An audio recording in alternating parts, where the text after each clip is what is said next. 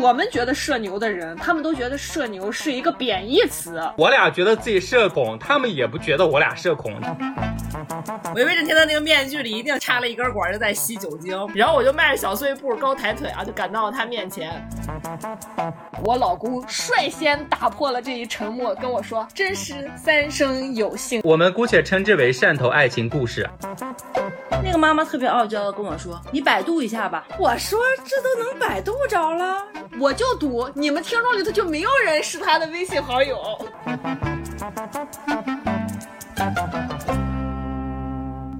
Hello，大家好，欢迎来到草莓瓜电台每周五的节目。这周呢，又是大家已经期待了很久了啊，因为我们已经连续放送了三周的非物质草单了。然后这周就是大家都很喜欢、呼声很高的这个人类迷惑行为大赏，跟大家轻松一下。刚过完十一，大家还在这个假期抑郁症的时候，就听听我们的迷惑，大家笑一下。但是我首先声明啊，我是乌丸丸，朋友们，我首先声明我本期不不会有太多发言。如果你是我的唯粉，你现在可以关了。你看，我们还要主动打招呼，消除每。次主持节目都忘记让我们跟大家打招呼。我们今天还有一位嘉宾，朋友们，这个你你得 Q 吧，小鼠，你赶紧快隆重引出。对，重点是我们今天浓墨重彩需要登场的这位嘉宾，就是之前也上过好几次我们这个人类迷惑行为大赏的我们的老朋友，同时也兼任我的粉丝粉头的 粉头啊，就是雅各布的母亲，欢迎雅各布的母亲，欢迎大家好，大家好，又是我雅各布的母亲，嗯，对，然后你就说吧，就是你是不是契合我们今天这个主题？非常契合，好不好？给大家解释一下为什么今天要做这一期主题的迷惑呢？首先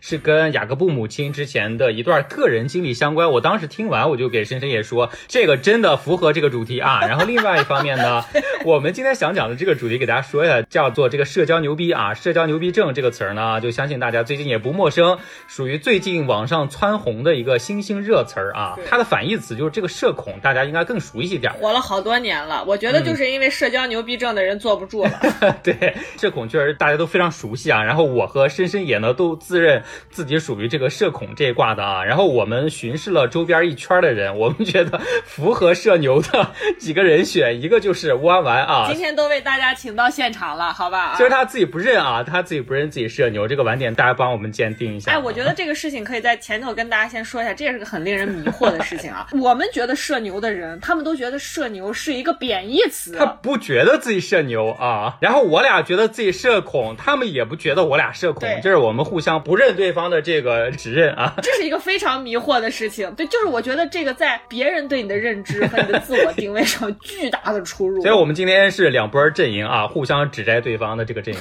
然 后主要是什么？主要是我想去研究一下为什么社牛这个词儿最近这么火啊？就大概看了一下，好像是抖音还是哪个这边有一个网红，然后把这个词儿带起来。然后另外有一个原因呢，就是你还考据了一下，我考。去了，我当然考去了，对吧？要追根溯源嘛。对，然后呢，就是大家也知道，最近这个环球影城开幕了，每天很多人去。然后我看很多人形容那个威震天啊，就是用“社牛”这个词儿，其实也有一定的程度是因为他了，因为他才把社交牛逼症这个词儿带起来了。因为他不是回答任何人的问题都是滴水不漏嘛，就是话不落地儿啊。那个弯弯不是也去看了吗？哎，我说实话，我觉得，我觉得威震天的那个，我威震天的那个面具里一定插了一根管，就在吸酒精，不然他真的 做不到，就是。生嗨硬嗨，真的真的。所以朋友们，大概率啊，现在虽然万万不承认，大概率威震天那个面具下头就是一张石家庄华沙的脸啊。我本人兼职，真的 就是也是刚刚我们说的这个迷惑啊。然后我和申申爷两个人认为，我们周边最符合社牛的两个人呢，都不承认自己是社牛，他们都觉得这是个贬义词儿。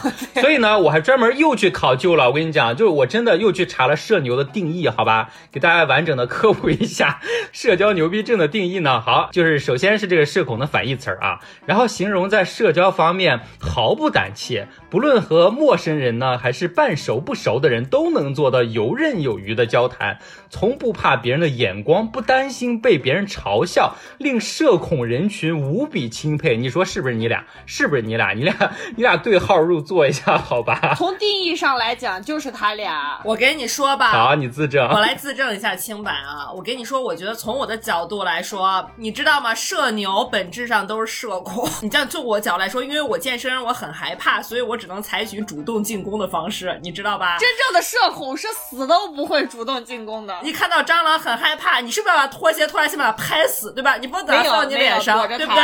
躲着它。我就是深吸一口气啊！好高兴认识你啊！这是我的方式，这是我战胜我自己社恐的方式，朋友们啊！朋友们，以上这段是不是可以强行理解为吴婉婉强行跟蟑螂建立社交关系的一次迷惑行为？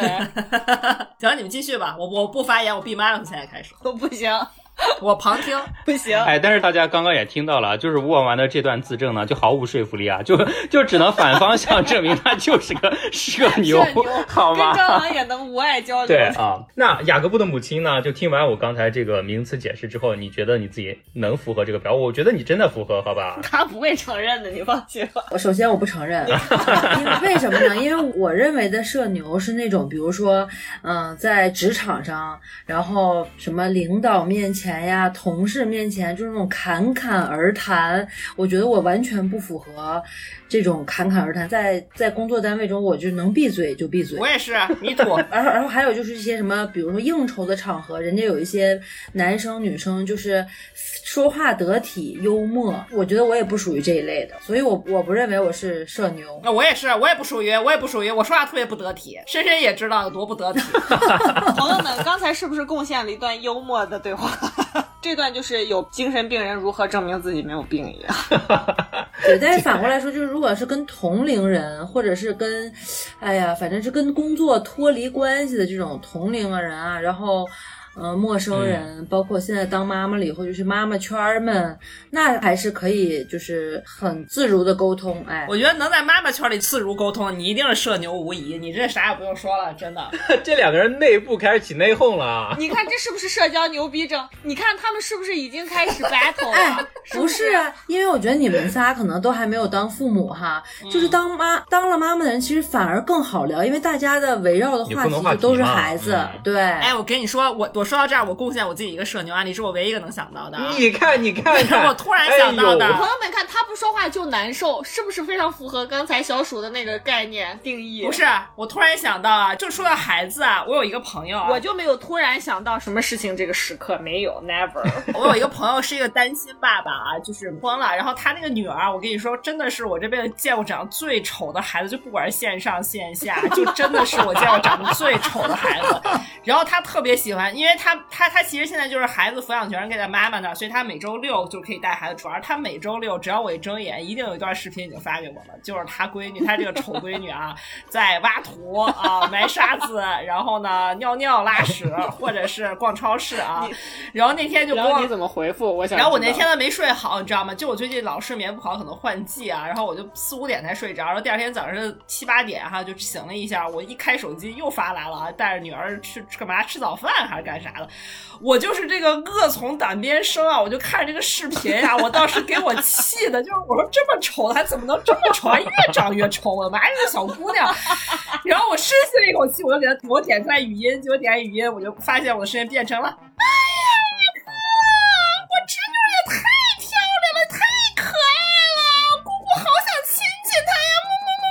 我就发这段语音出去，然后你这段都完全破音了，好吗？这段完全没听清啊！我那段也是破音的发出去的呀。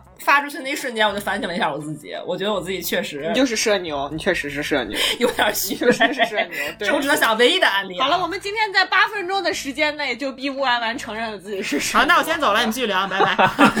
因为刚刚咱们不是也分阵营了嘛，就是主要分我跟申野两个人自认是社恐啊，然后他俩不认自己是社牛，但是我俩认为他们是社牛啊。还白头我跟申野的这个社恐呢，也完全可以自证，好吧？就这个东西呢，近期不是咱们拉了那个听友群嘛，然后听友群里面其实也有。朋友就是突然 Q 到哈，说挺好奇，就是我们三个人最初是怎么认识的呀？然后怎么决定说去做这么一个播客的呀？然后虽然我们当时在群里没说啊，就想着刚好也说了呀，说了吗？我说是因为有病啊，我说因为有病啊，这是这是大的根本原因，这这是最根本的原因啊，核心。对，但是呢，我们今天就可以刚好在这一期的节目里面，可以给大家大概介绍一下我们当时是怎么认识的一个场景啊。然后我可以说一下，就是我跟深深也当时认识的场，我不知道深深也还记。记不记得啊？不记得，真的不记得。但是我记得特别清楚，我记得特别清楚。那可能就是就是你作为一个社恐的人，然后面临另外一个感觉比自己还社恐的人的一个下意识的一个记忆。我觉得就看选择看不见，看不见，看不见啊。我跟深深也是同一个大学，但是呢不是同一级啊。他比我高一级。我大一的时候呢，他已经成为一个很飒的大二学姐了啊，大概是这个状况。我是他学姐。然后呢，我们俩也不是同一个学院的啊，就本来是八竿子打不着。不飒，并不飒。用雅各布母亲对我的那个印象来说，就是一个很丑的学姐啊。开始。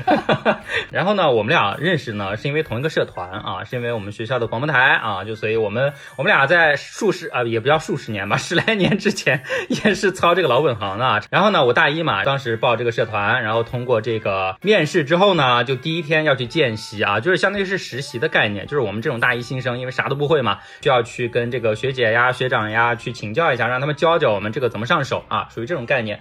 然后当时呢，我们的这个深深野同学呢，就是一位长发飘飘的大二美女学姐。我大二已经长发飘飘了，我不是剪了吗？你真的是完全不记得了。我跟你讲，那个镜头我记得特别特别清楚。当天第一天去，认错人了。第一天要去那个广播台的时候，我迟到了，所以呢，当时我到的时候就我一个人，我在那摁电梯，特别着急，想着上去那么多人，然后我一个人迟到，特别尴尬，你知道吧？当时就社恐就犯了。然后呢，电梯门就是马上要关的时候，就有一个。英姿飒，英姿飒爽，哎，也不叫英姿飒爽。不要再美化我了，我求你了。反正就是个长发飘飘啊。你看看，这才真正的社牛，你知道吗？就无脑夸，我跟你说，真的比我厉害一万倍。小鼠只能说进化成了一个社牛，从一个社恐进化成了一个社牛。我当时真的是被那个气势震撼住了，你知道吗？就是我干啥了？是带着舞龙舞狮队了。你当时长发留的特别长，好吧？就至少差不多到腰间这个位置，好吧？一把把那个电梯门扒住啊，然后就进来了。进来呢，也一句话都不说啊，然后默默瞟了一眼，我按了十二楼啊，就我们广播台在这个十二楼，然后他也啥话不说，就肯定意识到了嘛，因为我跟他是去的同一个地方，但是我当时我肯定不知道他是谁，但是对他来说，我觉得他肯定当时已经意识到了我是大一需要来实习的新生啊，但是他就给我摆出了一副，哼，老娘才不想知道你是谁的这种感觉啊。你解读的信息会不会有点太多？内心戏好丰富。没有啊，哎，真的，我跟你讲，你当时就非常冷漠的，然后把你的当时的那个手机拿出来，而且我记得特别清楚，你当时那个手机是一个三星还是索尼的一个大红色的手机壳，上面还有一个镜子，然后你又开始照镜子补妆，你知道吗？哎呦我的妈呀！是诺基亚 N 七六。当时电梯里面就我们两个人，你为了跟我拉开距离，保持去十二楼的那个时间不尴尬，你又开始自己做各种事情。然后跟我保持差不多有对，就整个对角线的一个距离，然后一脸冷若冰霜，真的是，那就是完全是我对你的第一印象，好吧？然后到了十二楼之后，电梯门一开，然后你就把我一个甩身，然后一骑绝尘，就自己先进去了，好吗？还甩身？对啊，这完全就是我对你的第一印象。来，朋友们，我我跟大家还原一下我听完这一段的心理感受啊，我的心路历程，我就是觉得你跟一个陌生人一起坐电梯，你进去之后不把他排除在一个安全的距离。离之外，你要上前跟他说：“朋友，认识一下吧，看你好面善的。”然后开始跟他哎哎哎哎扭起来吗？然后他刚说就是电梯门开了之后，然后我把他甩在后面，不然呢？我说朋友快跟上，咱们一起往前走，是吗？哎，我觉得你作为一个热情的大二学姐，面对我这种稚嫩的大一新生，难道不应该表现出来更多热情的一面吗？而且按当时的那个情况，你肯定知道我是来实习的，好不好？你难道不应该在电梯里面就跟我绘声绘色的介绍一下我们组的？内容吗？我知道了，你的社恐原因就是你内心戏太多了，你对这个社会的期望实在过高过多，没有办法满足你。就是我对深深野的这个第一印象非常非常清楚，而她打扮的非常怎么讲呢？反正就是整个一脸不好惹的样子吧，穿了个很短的一个热裤啊，整个就是一个老娘不好惹的一个辣妹形象，然后出现在我的眼前。而我对小鼠没有任何的印象，因为你在照镜子。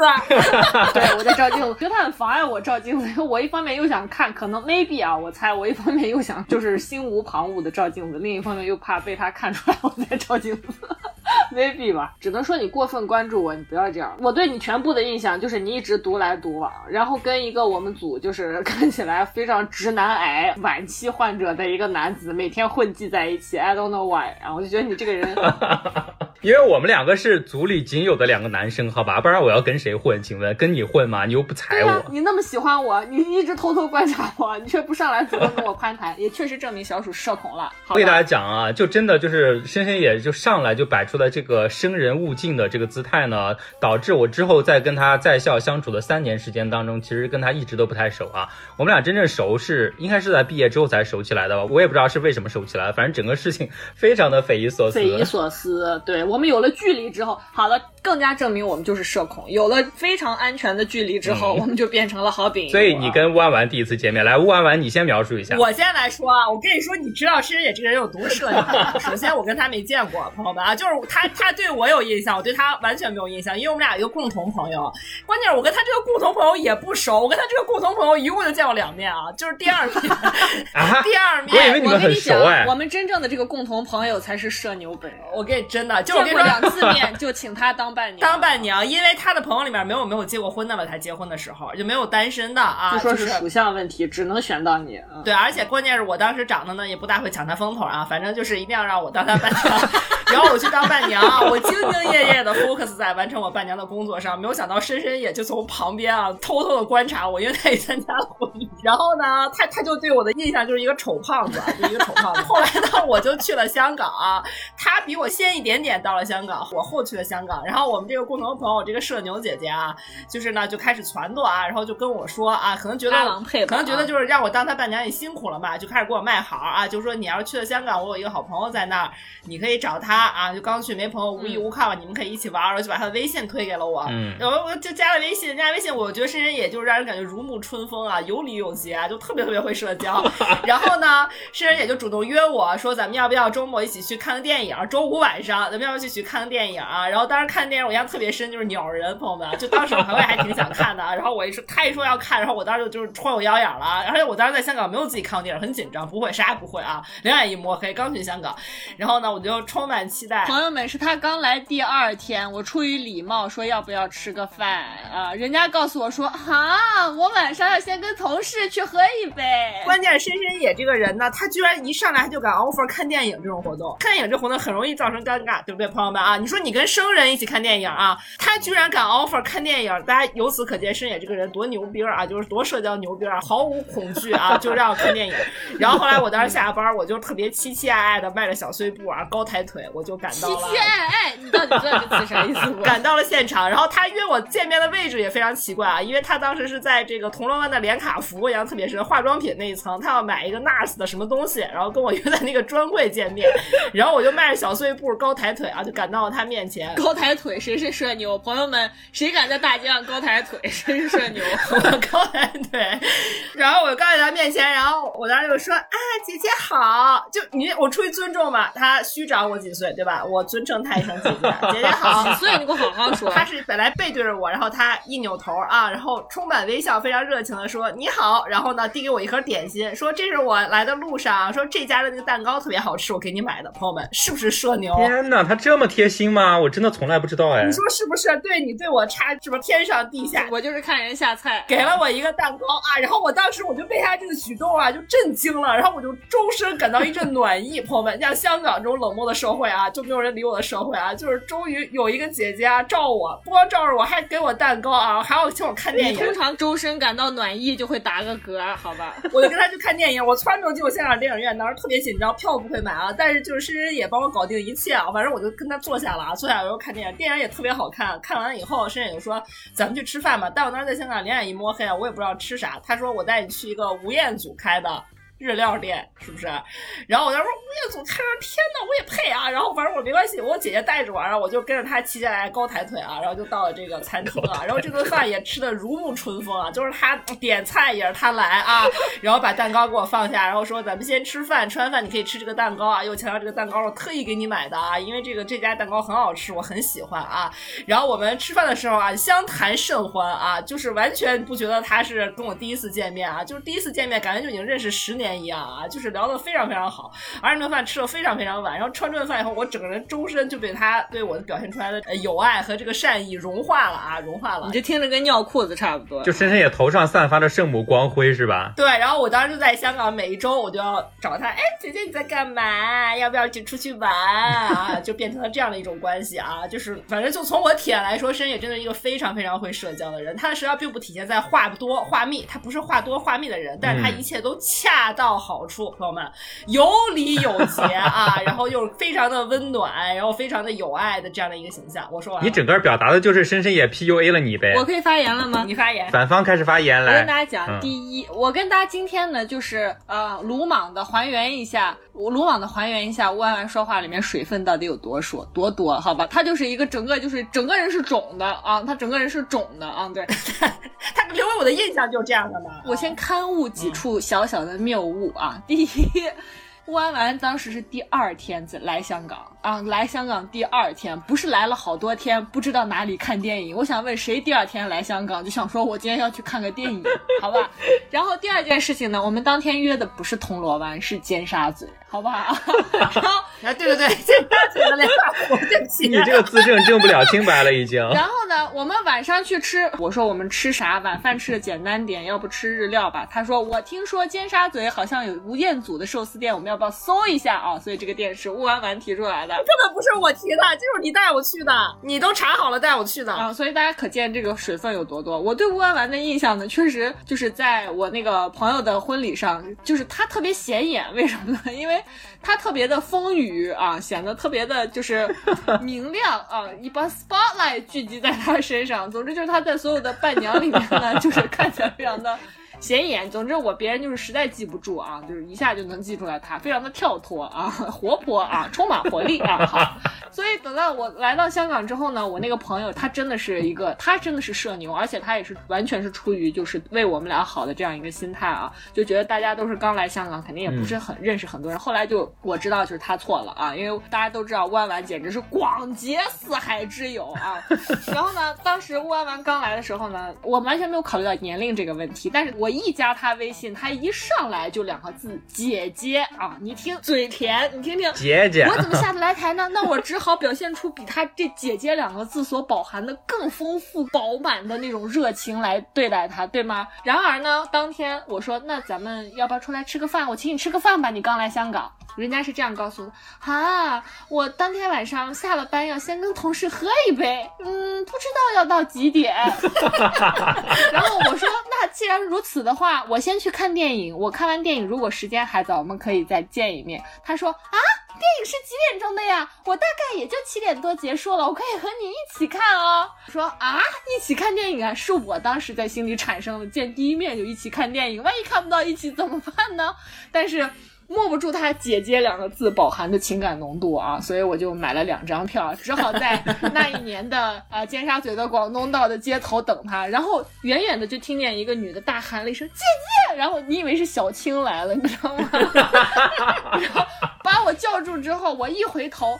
她就远远的扑上来，跟我当年在那个婚礼上见到的那个女孩子啊，几乎是一模一样，就是头比以前显得更大了。哈哈这时候她跳上来，我当时真的很怕他把我扑倒，我还后撤三步啊。他对我说：“姐姐，你看起来就像一个在中环上班、年入千万的高级白领呢。”放屁！这绝对是你编的台词，我绝对没说过这句话。你说这话，我怎么下来他？我说那好吧，妹妹，咱我就亲来他的车，我们去看了那场。电影就是两个人一直处于一个就是嗨点不断，然后彼此说话声音都高八度的这么一个状态啊，然后一直持续到晚上吃饭。你看这是不是我说咱俩就都是社恐，所以故意要演出这副面孔？我跟你说，你这个是不是社恐？我觉得大家听到这儿心里应该有所定夺啊。对对对对对。然后呢，乌丸丸是一个乌丸丸是一个什么样的人呢？我觉得听我们节目的小伙伴呢，可能有的已经加入到我们的粉丝群里面，跟乌丸丸的接触，肯定就是觉得乌丸丸是那种，比如说我说，哎呀，晚上想吃馒头，乌丸丸就说馒头好啊，我爱吃馒头，我最爱吃馒头。然后这个时候，如果你跟他说，呃，晚上我觉得就是想吃点就是油腻一些的东西，乌安丸就吃，为什么不吃呢？人生就是要吃油腻的东西。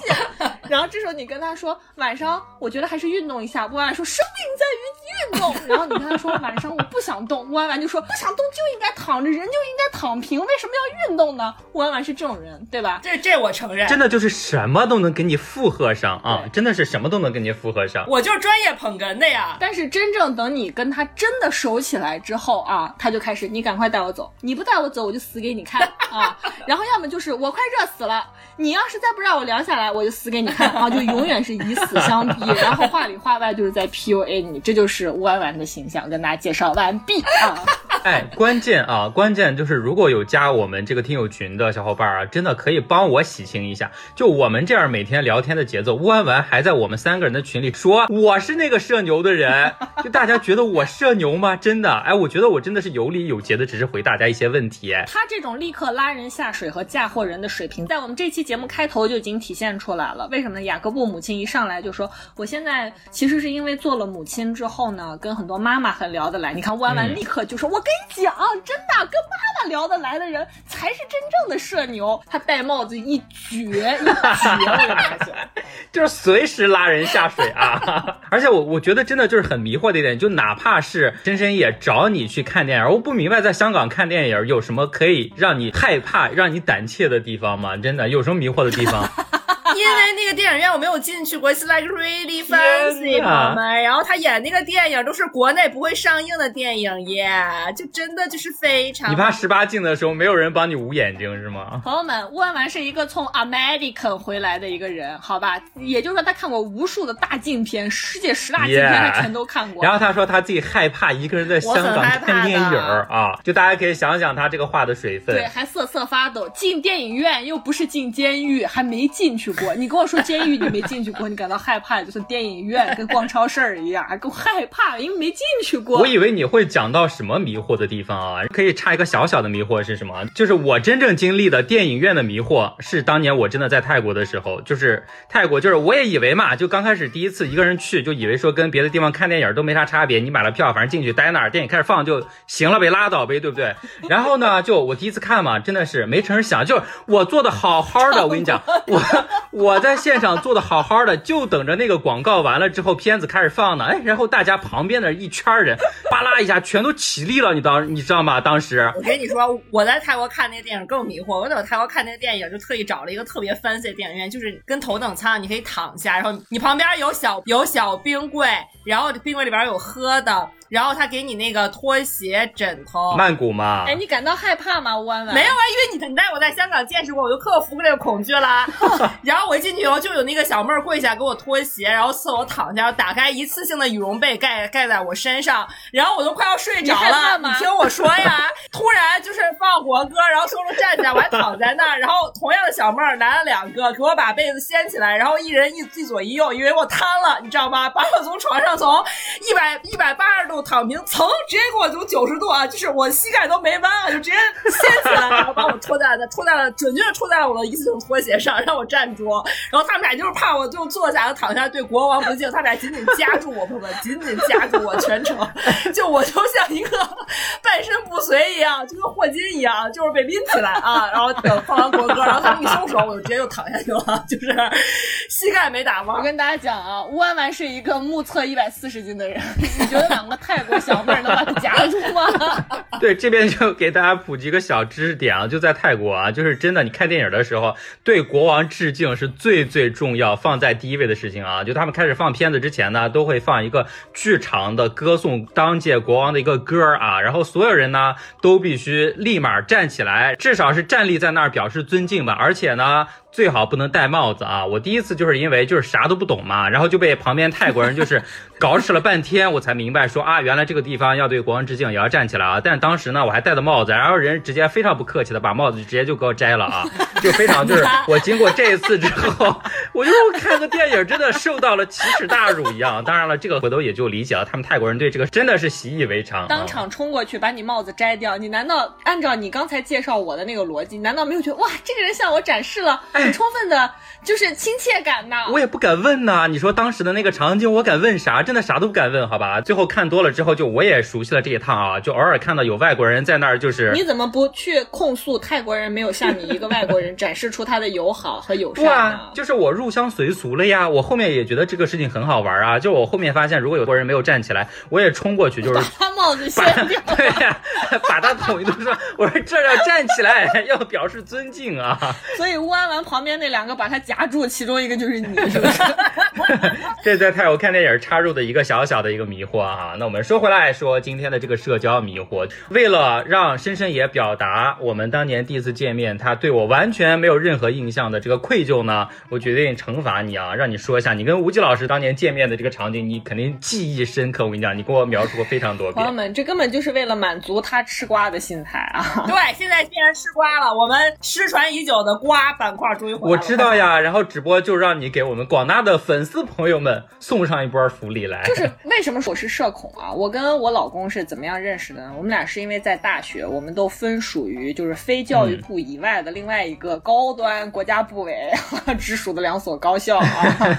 一个系统的啊，基本上就是这个概念、啊。对，一个系统的啊。然后呢，我们在某一场就是全国性的一个辩论比赛的过程中，然后我们就同时来到了美丽的汕头啊。我们姑且称之为汕头爱情故事啊，大家可以详细听一下。然后我们就在这个汕头大学呢聚集在一起参加这场比赛啊。我是上场队员，他是场下队员。呃，我们没有在场上交手过，我们也完全没有认出对方或者说记住对方。但是呢，这个学校呢烦就烦在最后要搞幺蛾子。联谊，你说好好比赛就行了，为什么要搞联谊？我就非常不想去。但是呢，同学们就说大家都去，你就一块儿去，反正咱们坐在一起嘛，大家就一起当晚上吃个饭。我想说那也可以可以吧，万万没有想到，走到门口之后呢，告诉我们抽签。我说抽签干什么？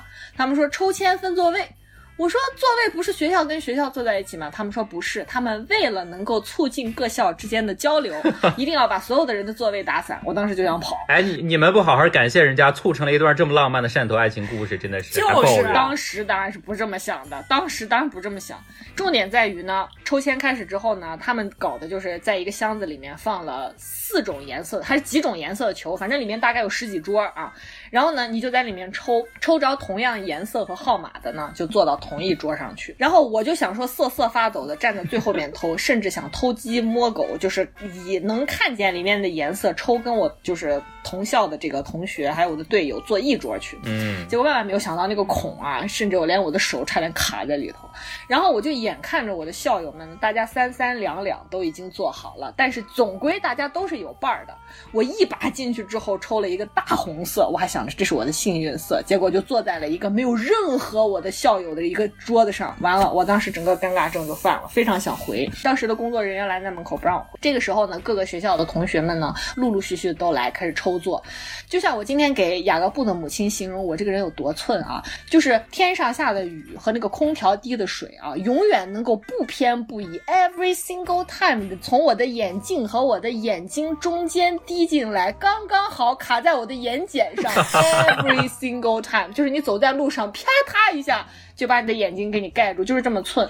同学们都陆陆续续的来了之后呢，你就看见大家三三两两的也都落座在各个座位上，一直到最后，也就是我老公这个学校的同学还没有来的时候呢，大家基本都已经其他学校来完了，大家都坐在了除我的座位以外的所有座位上。这个时候，我老公学校的那些同学姗姗来迟，然后我老公也作为一个大型社恐患者啊，他也是在缩到最后才去抽那个签，结果没想到他的队友们。好死不死，也都抽到了其他的座位上。我就当时想说，你们当时分这个座位的时候，难道不是平均分布吗？啊！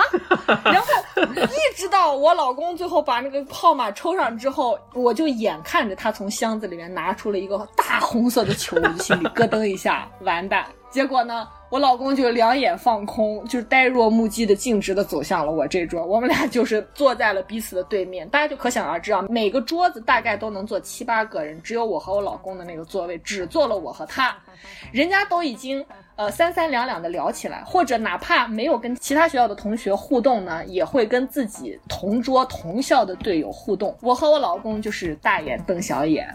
啊，呃，王八瞪绿豆，大概就是这个样子。哎，那个桌儿就你们两个人对不对？。对，只有我们两个。后来他们就是到后来啊，很后来，全部都已经大家都坐定了之后，一看我们这桌只有我和他，真的你就有一种秋风扫落叶在我们俩面前飘来飘去的这个感觉。所以他们 汕头大学的工作人员一想这样不行，于是他们所有的工作人员坐到了这一桌来。都坐到了你们这桌。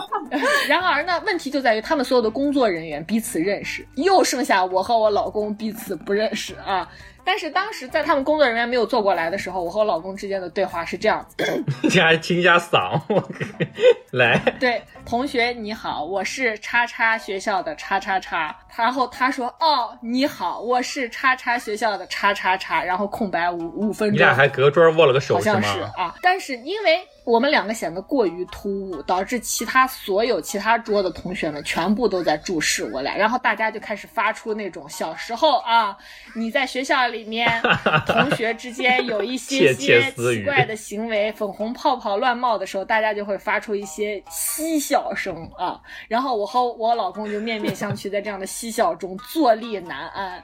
然后呢，我们俩介绍完了彼此的姓名和学校之后，中间空白了五分钟，我老公率先打破了这一沉默，跟我说：“ 啊，原来你姓叉叉啊。”我的高中老师也姓叉叉。这个时候我停顿了五秒钟，我说：“那真是三生有幸啊！”我到现在都非常记得我们俩之间的这个用词，你知道吗？又荒谬又谨慎，然后两个人当时就是非常的相似。我说完这句话之后，我觉得作为社恐患者，就是告诉对方一个信号，画上句号了。你要是识趣，就闭上嘴。结果万万没有想到，我老公进一步还要试图打破这一沉默，又跟我说：“你姓叉叉的话。”我还有一个好朋友也姓叉叉，朋友们，就是说到这里，我就不想再往下介绍了。就总之，当时我对我老公确实没有什么好印象，但是就是在漫长的人生岁月里，他强行跟我社交啊，通过各种网络媒体啊，强行跟我社交。然而最终社交成功了啊！对，因为奇形怪状的原因，我们走到了一起。这叫真正的社恐，朋友们，这叫真正的社恐。我跟你说啊 嗯，以后吴忌老师在外面要再碰见一个姓叉叉，就可以说：“您好，我老婆也姓叉叉。” 多了一个话题。好，弯弯，既然深深也都贡献了这么私密的问题，我我们不管，你今天必须再举两个社牛的例子出来，你赶紧想，立马想一二三。我想不起来，死我！我这个人就是这样的呀，这是我的生活，我就是。我觉得给他一些思考的时间，不如我们先进入我们本期节目的高光时刻，也是我们策划本期主题的高光时刻。对对对对对对，快点快点！当当当当当当当当当。好，那既然就是我们今天开头，哎，隆重有请到了我们非常重头的雅各布的母亲啊，是为什么呢？也说了其中的一个原因，就是我们听到了雅各布母亲，哎，之前也就是其实就是前几天吧，啊，经历的一个社交场面，令我们大为震撼，令我和深深也真的大为震撼，觉得还能这么操作啊，符合这期主题。然后请雅各布的母亲来帮我们讲讲，她到底是哎认识了谁，怎么认识的啊？来，隆重有请雅各布母亲帮我们一起分享一下，欢迎欢迎我是被强行拉到这期节目的。对我强行，因为当时发生这个事儿以后呢，我就是以一个自嘲的，整个是自嘲的过程跟深深也讲的这件事。他说。你可以上我们节目，因为我对你们节目很熟悉。我说当然了，迷惑行为大赏嘛，我当时就以为是这件事情结束了，没想到在前几天正式的接到了通知，说发了个文件，对，说你来参加一下我们这个节目吧。然后呢，我一想想，如果是行为迷惑行为大赏，确实也符合。但是是怎么回事呢？这个不是体现社牛的，你就是不想承认自己是社牛啊？没事你可以先说事情。他是，你你就让你听他说完，大家自有评断，公道自在人心。哎，深深也，你可以说一下你当时最早跟雅各布母亲认识的状况，来让大家评判一下到底是不是社牛。我一定要强在这前头跟大家说，我跟雅各布母亲认识，就是因为我们是同一个公司的同事。嗯雅各布母亲有多么的社牛啊！但是用他的话说，他只是出自一份真诚的心啊，他并不是想要社交，他做事都是出于一份真诚的心。我跟大家讲，雅各布母亲有一个超能力，什么超能力呢？就是他会对你发出一系列的追问。一系列的，就是提问，他让你无处遁形，而且不知道为什么，就像乌安完 PUA 我去花钱一样。我面对就是呃雅各布母亲的这些提问，我毫无招架之力。只要他问我，可能会连保险箱的密码都告诉他，就这种感觉。就是我跟他认识没有多久，我的前男友、我现任老公、爸妈、我在家怎么回事，我们家现在在哪有房，全都告诉他了，就全部都全撂，你知道吗？然后包括我们我们有一个同事是一位男同事，他显得非常的神秘哦，非常的神秘，但是。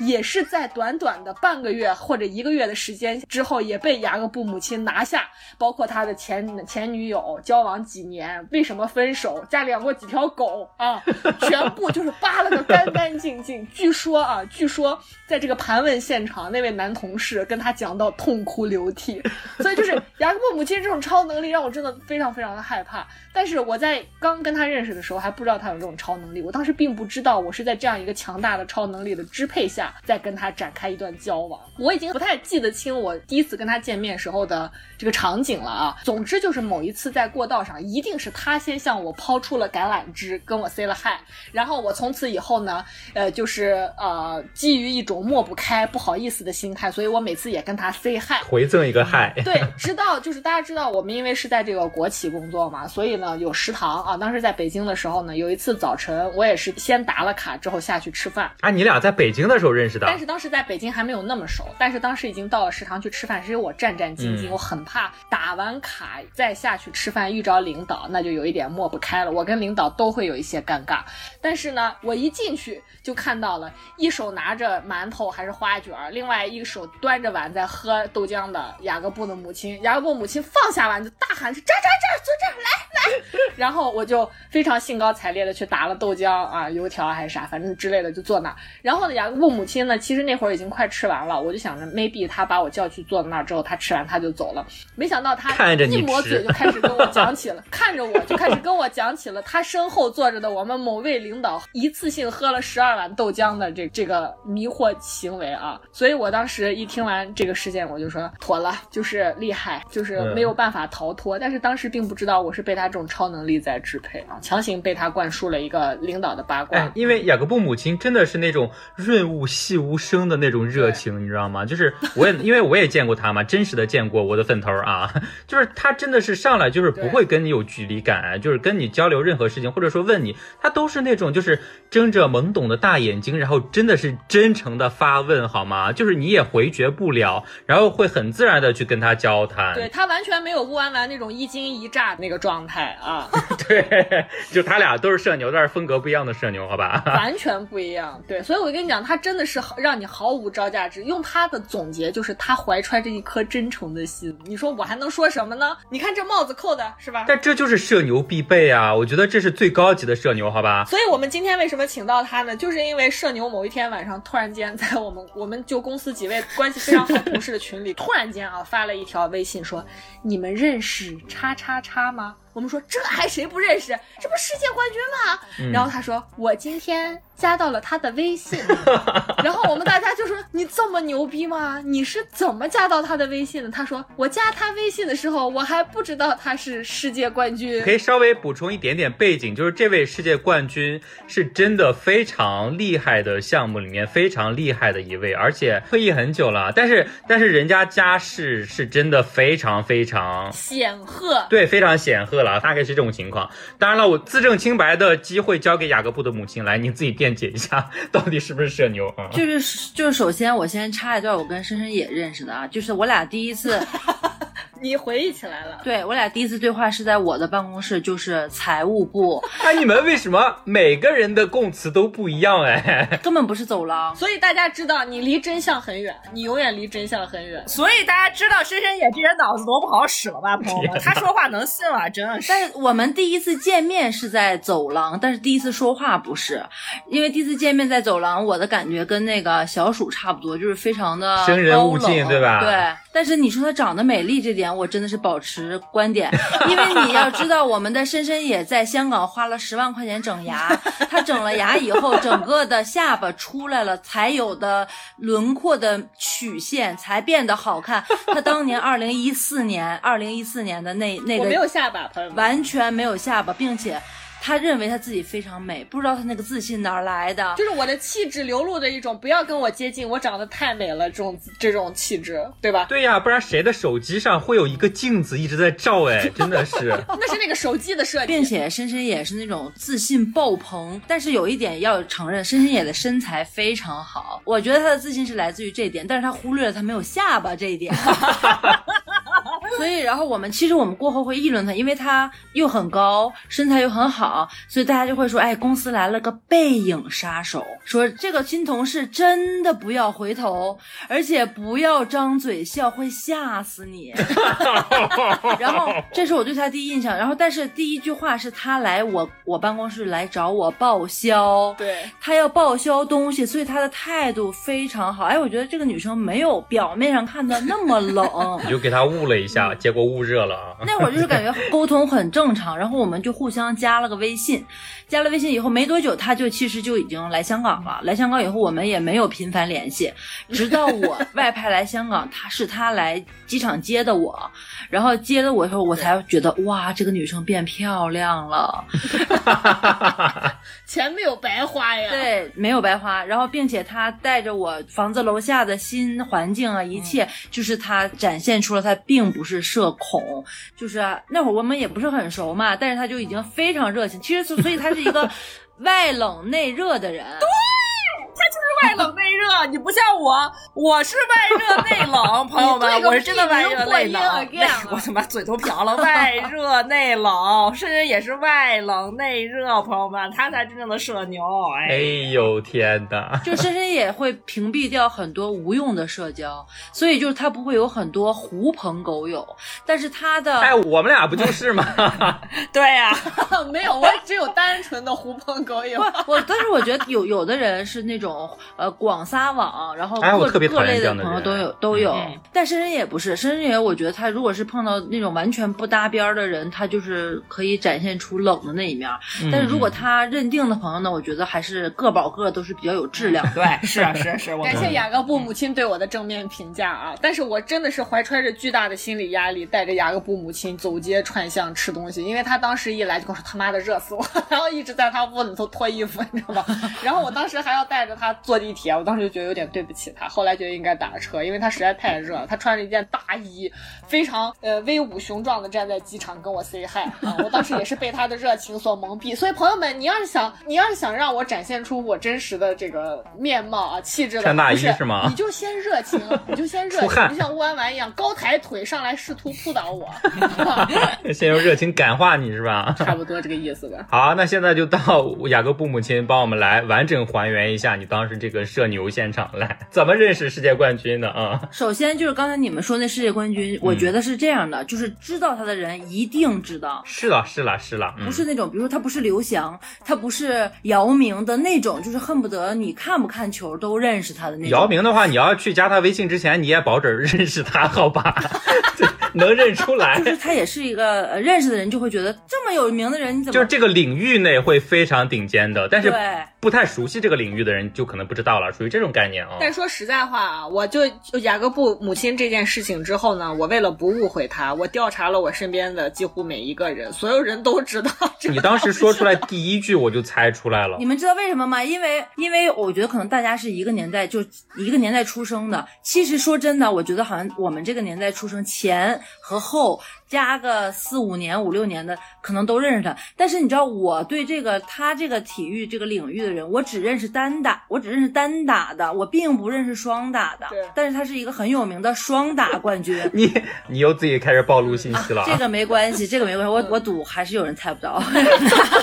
你看是不射牛不重要。他赌根本就没有人。你知道今天雅各布母亲有多么豪放吗？且多么霸气，跟我们说：“我跟你讲，你们就随便录，我就赌你们听众里头就没有人。”是他的微信好友，对，然后是这样的，然后我儿子呢也在学这个体育运动，嗯，然后这个体育运动的教练呢其实是呃比较有名的，就是是内地过来的，所以他这个。这个这个地区这个教练就呃比较有名，所以很多在香港的内地的呃家长都会选择这个团队的教练来教自己的小孩。然后就是有一天呢，其实那天我们是呃不应该那个时间去，但是因为。那个世界冠军的孩子也在那儿学，然后呢，人家的孩子是已经是高级班了，但是我是那天带着我儿子去玩儿，然后呢，所以就等于是他平时跟我不在一个班，所以我没有见过这个妈妈，我现在把这个世界冠军叫妈妈哈。然后呢，我没有见过这个妈妈，但这个妈妈气质非常出众。因为什么？她首先她很高，然后她很瘦，并且她当时跟那个教练很熟悉，说的是方言。对，然后我就发现他这个方言我很熟悉。内地方言对吧？内地方言。对对对，是重庆话。你再暴露，你再暴露，一定有人猜到了。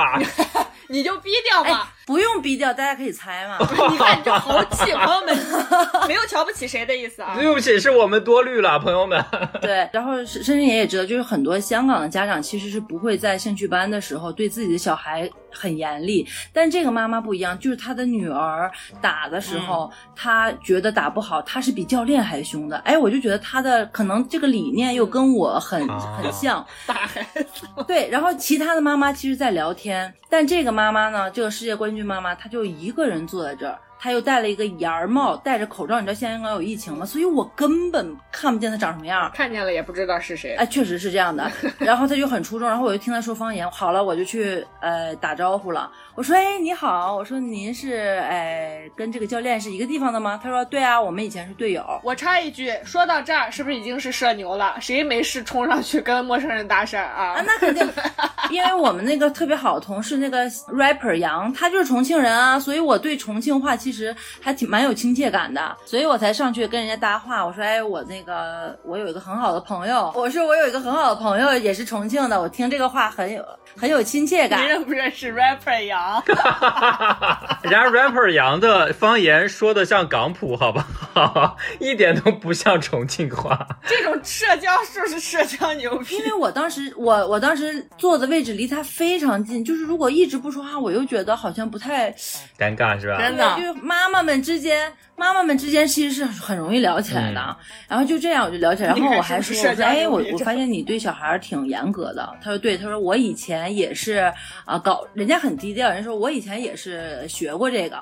我说哎，我说那你是国家二级运动员还是国家一级运动员？怎么算呢？当这个问题问出来的时候，人家愣了一下，我是顶级，你说什么二级一级？我说啊，就是，而我还自我介绍，我说我给大家侧写一下，啊因为因为雅各布母亲是国家二 对，然后我就你知道，就是有限的知识就认为你可能人家跟你差不多层次，然后。我就，然后我就问他，我就说是国家二级还是国家一级？人家愣了一下，说：“哦，我是国家队的。”你看，其实他当他说到国家队的时候，其实也已经很低调了。其实按道理来讲，很谦逊了已经非常嗯谦虚。然后我就展现出了崇拜，我说你是国家队的，然后我就开始跟他聊。先我是先聊的我自己，我说我说我本来是能进省队的，结果怎么怎么样，然后 我把腰摔折了。对，然后他就觉得我好像也挺也挺爱聊天的，然后就聊起来了。你太爱聊天。然后我就问他，我说你就这一个孩子吗？他说不是，有多少多少个。后来我才发现不止两个，我就开始说，我说你这么能生，你不累吗？还 担心人家，操心人家。对，养得过来吗，真对是。，然后后来他说，哎，怎么不累也累啊？就反正就正常妈妈们之间的聊天。嗯，然后后来我就开始问他，我说：“哎，那国家，我我我其实非常好奇国家队的这种训练呀、比赛呀、生活，而且你知道我当时有一个多么肤浅的想法，他当时说他是国家队的的时候，我就认为是那种国家队有很多人能进得了国家队，可是进去了以后没有打出成绩，然后就退役了。是我是真的肤浅的，因为很多游泳运动员就是这样的，他十五岁就进了国家队，可是三年没有出成绩，十八就退役了。嗯，每个项目其实都有对对这种、啊。对对对，反正就是一直在聊孩子啊，聊聊聊聊，我真的是整整跟他聊了两个多小时。把人盘了一遍，朋友们，我刚跟大家说过了。还问人家家里保姆有几个是吧？是啊是啊，因为香港流行不是流行就主流是请工人嘛。然后我又知道他家小孩很多，我说那你有多少工人？他说有三个工人啊。然后我说哦，我说那那那来回接送兴趣班什么？他说哦，我还有个司机。其实说到这的时候，我就我就知道他条件是好的，但是还好，因为香港这种条件的还是有很多的嘛。对雅各布的母亲就想说：“哎呀，就是普通有钱人了，还好啦，应该，哎呀，家里应该条件不错不错。但是我要强调一点，就是直到我后来知道他是谁以后，我对他的崇拜不是说他家有多有钱，我还是崇拜他的职业生涯的辉煌。嗯那这肯定是当然了啊，当对啊，然但是主要也是后来知道之后，就是想那个雅各布母亲原话，我想过他有钱，我也没有想过这么有钱。对，没错没错，因为他是可以跟郭晶晶划等号的那种条件你。真的不断的给我们的听众朋友给 keywords，让他们拼命去猜到哎。人家说了，我就赌你们没有人有施拉的微信好友。再说了，然后聊了两个小时，嗯还聊了聊人家老公啊，还聊了聊人家。我说我说，哎，那你老公是做什么的？就反正都聊，人家也是一个很很好聊的人。嗯，平易近人啊。。对对对，然后我快结束了，我就说我加你个微信吧 多自然，你看看多自然。对啊，我们真的就一般说不出口，好吧？因为我看要下课，他要走了嘛，我就觉得他哦对，然后我还跟他说，我说因为可能我呃以后要回回内地，也想继续学学这个这个体育运动啊啊，你可不可以介绍一些哎知名的教练给我啊？他说哎没问题啊，就他说没问题以后我才说我说哎那我加你个微信吧，然后当时人家愣了一下说哦好啊好啊，然后就加了，加完以后呢。人家就有名字吗？但是人家的名字是拼音写的，你也没想到是那个谁啊啊？根本不知道，我还我还问说，哎，您怎么称呼？然后他就又愣了，他 又愣了一下。你真的是主动进阶，我的妈呀，对真的是连环炮。就比如说，比如说我叫张三，我的名字就叫支昂昂。三思安三，对吧？嗯然后我看了这个张三的拼音，我还问人家您怎么称呼？然后人家说我就叫张三。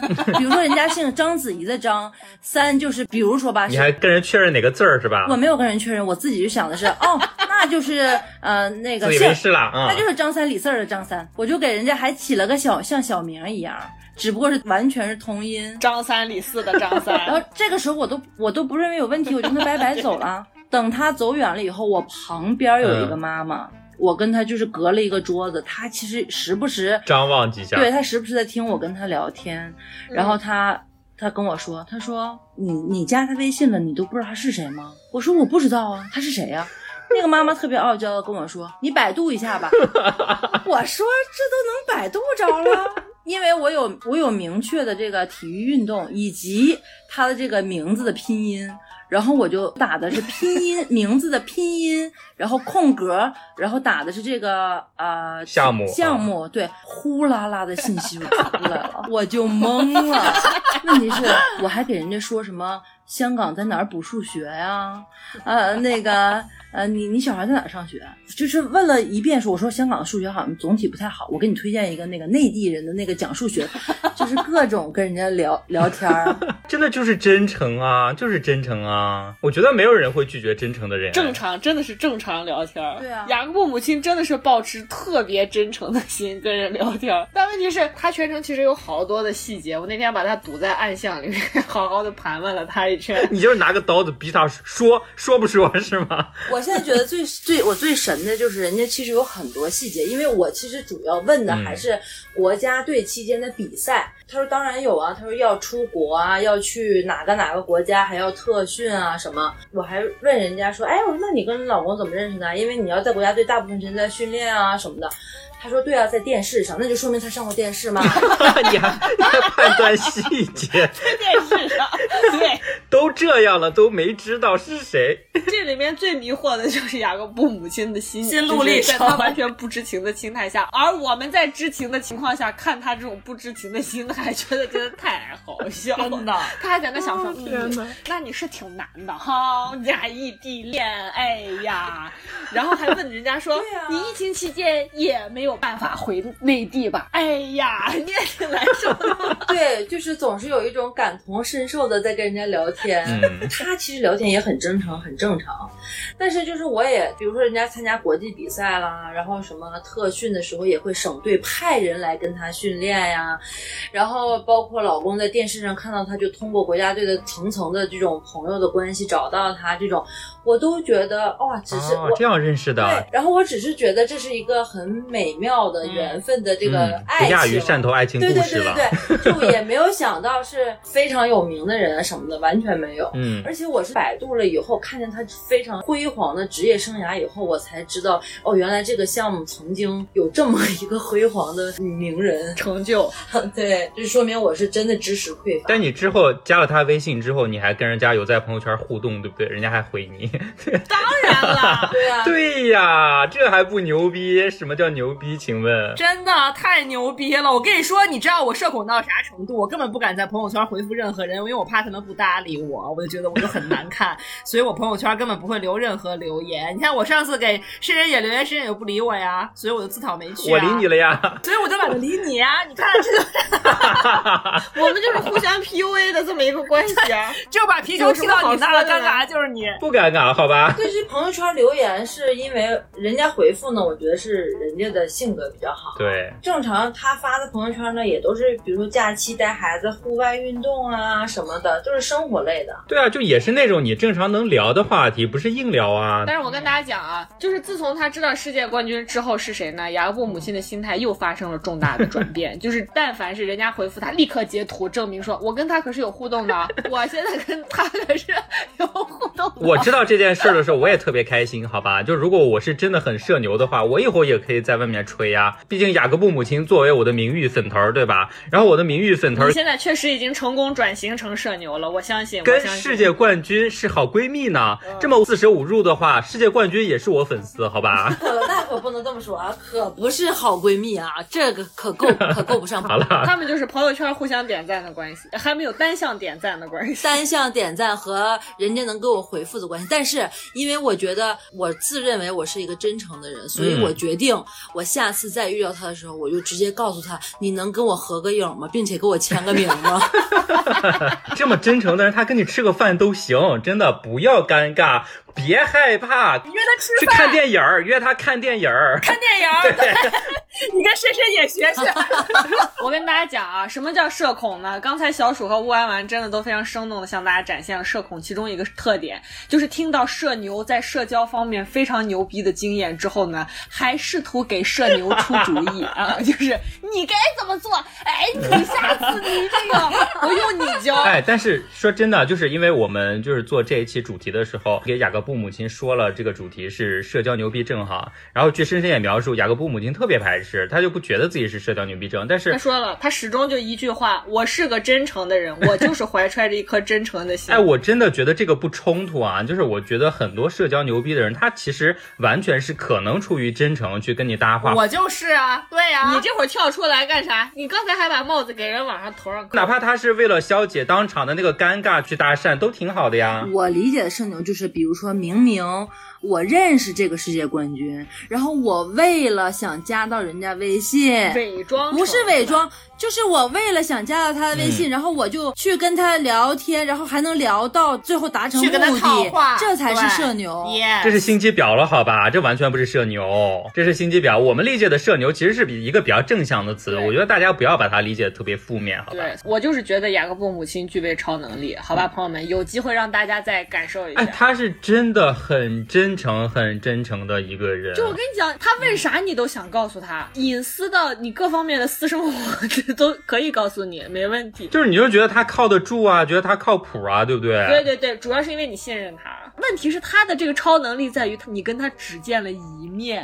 刚见面，他就让你有一种特别踏实的感觉，嗯可能跟他现在做了妈妈之后就流露出来的这个气息有关系吧，我猜。母性的光辉。母性的光辉照耀着我。就刚才雅各布母亲一直在强调说，他这个出发点和动机是处于真诚哈，我真的完全赞同和理解这一点。包括因为做这个选题嘛，就是我跟深深也都挖尽心思啊，就拼命去想自己到底有没有什么社交或者说社恐的一些东西啊。就是我其实，在自身上没有挖到特别多，但是我真的想起来一个，就其实我之前给他们两个说过的啊，就是之前因为也是在泰国那一段时候嘛，然后每天接触挺多老外干嘛的，当时就真的你回泰国吧，你回泰国我们都能直播，every day，真的。到现在就是想起来这个事情很复杂的一种感受，你知道吗？就是当时就是去吃饭，然后拼桌嘛，因为那个桌子不够，然后有一个就是老外的一个可能三十多，年龄比我稍大一点的一个女的吧，瘦瘦的，然后就过来问我说能不能拼，我说 OK，然后她坐下之后，就也没什么，就是正常的吃饭，我也觉得说吃完可能大家就散了。我忘了是一个什么契机，他就开始突然跟我跟我聊天啊。当然全程就是更多的都是他在说，就是他告诉我他来自哪儿呀，然后多大年纪啊，然后家里有几口人呐，就就所以到后来就整个一顿饭我们吃了两个小时，毫不夸张，吃了两个小时。我们那个吃的是一个拌面啊，本来就是没什么温度的那种，到最后我都已经不知道该扒拉什么东西了，就盘子里真的是什么都不剩了。然后你说走呢也不好走，他因为人一直在那儿，所以两个小时之后呢，我真的把他整个的家底儿啊，就包括说他是从这个智利来的呀，然后他还给我详细解释了说他这个鼻梁，哎，你看起来是不是挺青肿的呀？是因为我前男友打的啊，因为我这个前男友家暴我，所以我这次专门跨越了大半个地球跑出来旅游啊，然后告诉我他这个老爹原来是当地警察局的一个局长，他有七个兄弟姐妹啊，然后他之前是在这个医院里做护士的，不拉不拉，然后甚至跟我聊到具体到什么程度啊，他小时候家乡旁旁边一条小河是多么美丽，都已经跟我聊出来了，就哎，我当时其实觉得还有点尴尬哎，但是其实说真的啊，就过了。这么久以后，嗯，然后就我们最后的那个再见，就是其实大家也都知道，说基本上再也不会见了嘛。他说他明天就要乘车离开这个国家，然后就要回家去了。然后我们也默契的，就是也不需要问别人这个联系方式啊之类的，就真的是就稍微抱了一下，然后就 say 个拜拜。然后我看他那天刚好在下雨，就是他走进那个雨幕里面，就头也没有回。就我也知道这个人跟我说了两个小时他的人生故事，但我们这辈子也再也不会见面了。就就是我后来理解，我觉得这也是社牛啊，但。是，我觉得这是真实发生在你身上的，就是真诚来打动你的呀。好，朋友们，刚才我们听了一段知音的故事啊，我觉得这不叫社牛，就是他就是因为他知道他这辈子再也见不到你了，所以他才会对你说这么多话。这就是一段浪漫的故事，朋友们，他比起我跟吴极老师的相遇，是不是更浪漫，更像一段爱情故事？对。OK，不管怎么样呢，以上就是我们今天就是挖空心思啊，为大家组织的各种关于社牛或者社恐，至少是就我。不懂为什么今天非要做这么期节目，然后要把我和雅各布的母亲这俩无关的人拉进来啊？就为了满足他们俩，就是你知道吧？这种猎奇的心态啊！就我们俩其实根本不是合格的嘉宾，真的。对，我们就是猎奇。我也逼深深也交出了自己的内心故事，好不好？难道不好听吗？汕头爱情故事不好听吗？所以我就说一开始就是我们本人和别人对我们在社交能力方面的这个认定，真的是。具有巨大差异的，所以听完我们这期节目故事的小伙伴，对所谓的社牛和社恐到底有什么感受，或者大家怎么定义，或者大家有什么样的认定，或者大家对我们今天提到的这些经历有什么判定？觉得我们到底那个是算社恐的经历还是社牛的经历？非常欢迎大家给我们一下反馈啊，让我们对自己有个清晰的认识，心里有点逼数，好吧？对，反馈的方式我再跟大家强调一下啊，就是一个是你可以给我们喜马拉雅小宇宙留言啊，还有一个如果。你愿意加入我们的呃听友群的话，请大家在微信上搜索公众号“草迷瓜 FM”，然后呢回复一数字一啊，扣一啊，扣一，你可以获得入群二维码。大家可以在群里面跟我们热烈讨论啊，然后也发表一下你们的社交迷惑行为，也也给我们解解闷子啊，不要老让我们逗你们啊。如果大家喜欢我们的节目，也记得要给我们进行这个点赞、转发、收藏和评论啊，各种互动我们都是非常欢迎的。包括听了这一期的节目之后，如果大家觉得弯弯。同学是社恐的话呢，就扣二；如果是社牛的话，就扣一，好吧？我们看看哪边比较多。又让大家扣东西，但是朋友们，就是雅各布母亲是不会把。推给你，大家不要就是有这种非分 你这我就非得给你逼掉是吧？朋友们，就是雅各布的母亲是不会把世界冠军的微信推给你的，好吧？朋友们，哎，你怎么把名说出来了？你真的比我还专业哎！哎，人家到这会儿肯定是非常警醒的，好吧？对你好清醒啊！非常非常感谢雅各布的母亲又再次做客了我们的迷惑行为大赏，我们希望他再接再厉，日后积累更多的迷惑素材，再次上节目跟我们分享，把这个香港的名人一网打尽，好吧？一个不留啊！又分享迷惑，又分享吃瓜啊！再次谢谢雅各布的母亲，感谢，谢谢，谢，谢谢大家。好啦，朋友们，我们这次的迷惑行为大赏到这里就要结束啦！记得要紧紧 follow 我们哦，下期再见，拜拜，拜拜，拜拜。